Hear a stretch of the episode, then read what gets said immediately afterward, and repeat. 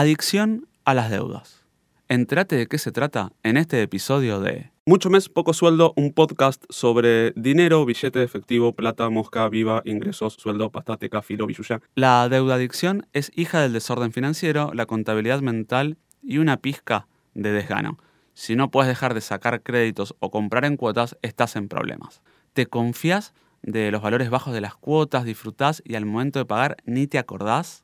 Bueno, acá hay algo que tenés que tener en cuenta. Desasociar el pago de una compra de su momento de adquisición y de disfrute puede conducirte a una adicción a las deudas. O sea, usar los préstamos y tarjetas de crédito como si fueran dinero contante y sonante ganado en buena ley es un gran error.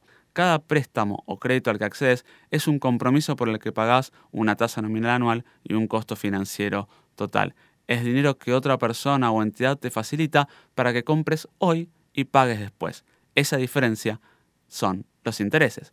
Por ese servicio te cobran un interés que vos tenés que tener en cuenta y a veces otros gastos. El síntoma más claro de la deuda adicción es el pago mínimo. Si empezás a recurrir al pago mínimo de forma regular, estás complicando tu salud financiera y vas a tener que llamar a emergencias. A veces son parientes, a veces son otra tarjeta y esto va entrando en un círculo vicioso. Para esas emergencias, ante algún imprevisto, si ya tenías tu fondo de emergencias y el problema que tenés que resolver es mucho más que el dinero que tenías guardado, quizás tengas que recurrir a la cutificación.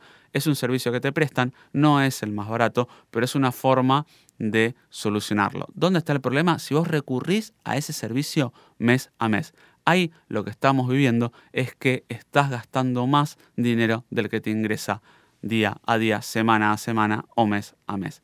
Si no querés llegar a este extremo, tenés que ordenar tus finanzas, no gastar más de lo que ganas y mantener el orden. Esto no es sencillo, pero se puede llevar adelante. Tenés un montón de episodios de este podcast y también el blog para poder ir viendo la mejor manera de hacerlo.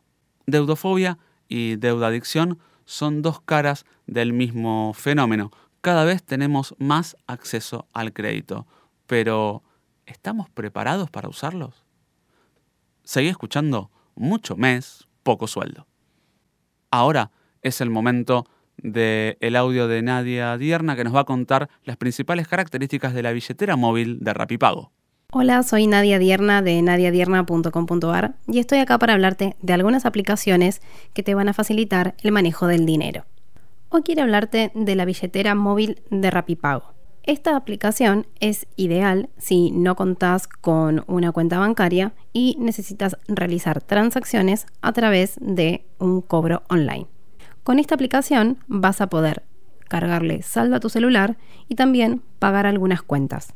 Lo único que necesitas hacer es ingresar al App Store y descargar la aplicación y vas a registrarte solamente con tu DNI y un PIN de cuatro dígitos que son de seguridad que te los va a pedir cada vez que vayas a realizar una transacción. En esta aplicación vas a poder almacenar dinero que se carga en efectivo o con tarjeta de débito en cualquier rapipago de forma gratuita para luego utilizarlo en el pago de facturas o cargar el saldo telefónico. Además, vas a poder realizar transferencias bancarias de hasta 8 mil pesos a otras personas. Quien reciba esta transacción va a recibir una notificación de SMS con el monto depositado. En caso de no tener la aplicación, se le dará la opción de descargarla y una vez realizada la transacción, esa persona podrá retirar el dinero en el Rapipago más cercano.